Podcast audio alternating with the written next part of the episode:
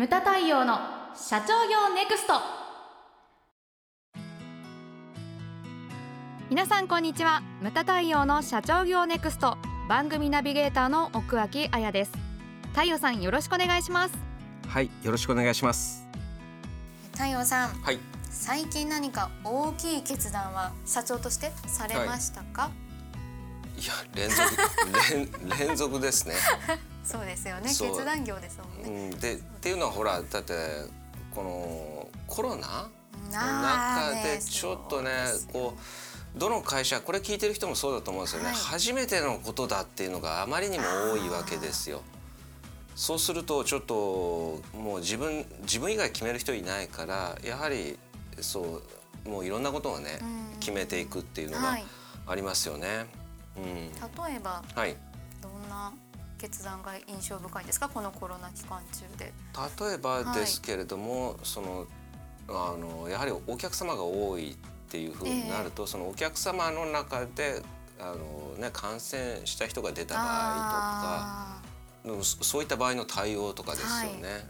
でまあまあ今現在あれですよねその拡散したっていうのは一切ないんで大丈夫ですけれども、やっぱりお客様の中で一人二人感染してしまったっていうのをはい。こう聞いた時に、えだからその方が例えばそのどの勉強会出てるのかとか、それへの対応とかものすごいそのどうかしなきゃいけないわけじゃないですか。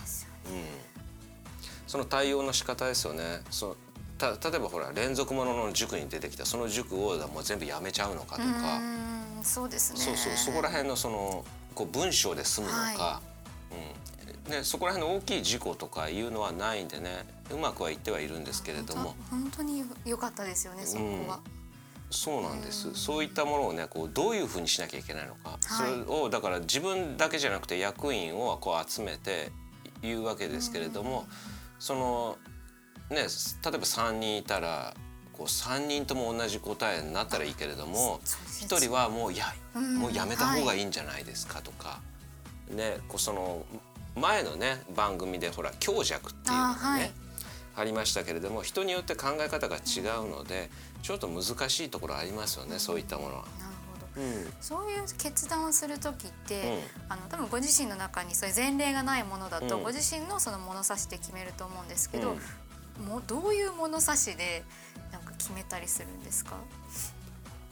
うーん自分的にはあれですけどねそのもう感覚的なものですよね。ん自分のもうひらめきを信じるしかないなって。うんでまあね4間もなく48年の年になりますけれども48歳になりますけれどもその自分が違和感感じたものっていうのはそのやっぱりダメだったりとかなるほど。そういった経験がやはりこれぐらいの年齢になってくると蓄積ができてくるんでそのもう自分の思った感覚に自信を持つしかないみたいなね。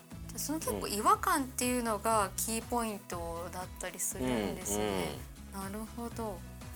なんかなんか違うよなとかんそういったものをまあまあそういった自分の感覚を大切にするようにしてますね。あなるほどですね。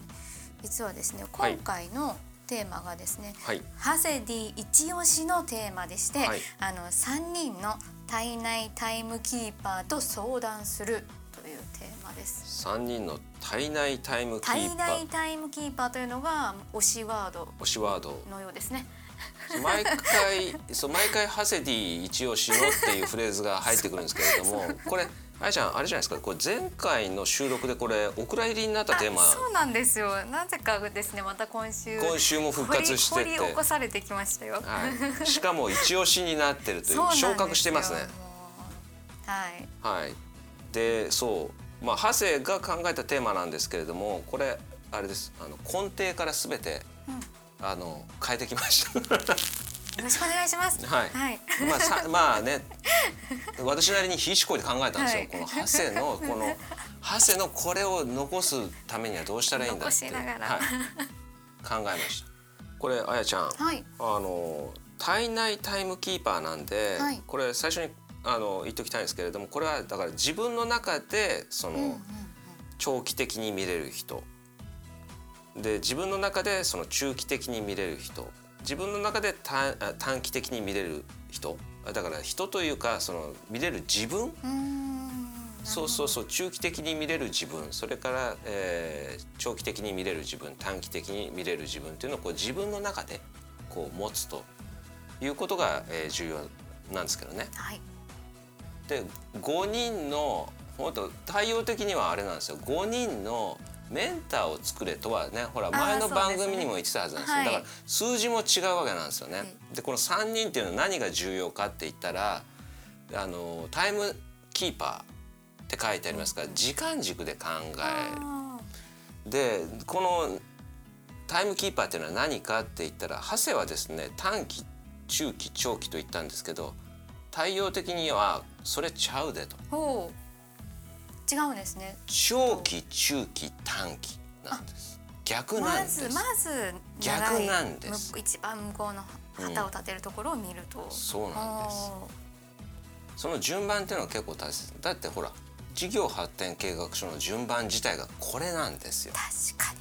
これなんですだハセディはそれをちょっとご理解いただいてなかったということで後でちょっと居残り特訓をそうですね、はい、これは。あやちゃんの方から教えておいて。わかりました。ピシパシピシパシ言っておきます。そう違うぞ。四つの丸を後でホワイトボードに書かせてください。まずテストしないといけないですね。どのくらいの理解度があるか、はい、お願いします。はい。でさていきますけれども一、はい、人目がこれがだから長く時代を超えて事業を残す、うん、このつ継いでいく視点ですね、なるほど、うん、長くというのは永久の A ですね、はい、これが一番重要なわけです、でその下に最初に言っちゃいますけれども2人目っていうのがこれ3年から5年の中期的な販売システムの構築です、これもねこのコロナですごい嫌というほどあの身に染みたと思うんですけれども、はい、売り方っていうのはどんどん変わってて、うん、でね、今度の番組でまあ出てくるんですけれどもそのまたね復習兼ねて5つの売り方っていうのがあって、この5つしかないけれども、この5つの中でぐるぐるぐるぐる回ってるわけですよね最新の売り方っていうのが。それをだからこう販売システムとして構築していかなきゃいけないわけです。はい、多くの会社がねだから今回その後悔したと思うんですよね。うん、もっと早くやっておけばよかったとか。まあ、うちもそのある意味そういうのをね,、まあそうですね。思う部分もありますけれども、はい、でもこのポッドキャストとかもねもう3年になるわけですから。ね、うん。で3人目最後がですねこれがだから短期的なものですね、はい、今期の数字であったりとか、まあ、戦術とかもそうなってくるんですけれども、うん、それから財務戦略ですよね。なるほど、うん、このだから長期中期短期の順番でタイムキーパーを持つ。なるほど。自分の中にですね。そうですね、はい、相談していくことが大切なんです。うんうん、で、これ新事業とかもう何か悩んだ時にはまずこのね3人のタイムキーパーと相談をすることが重要なんです。でこれいろんなシチュエーションがあってあの3人ともがいいっていう場合2人がいいっていう場合、うんこれは何も考えずにやればいいと思うんですよね。なるほどで組織っていうのは非常に矛盾が多いわけですよ。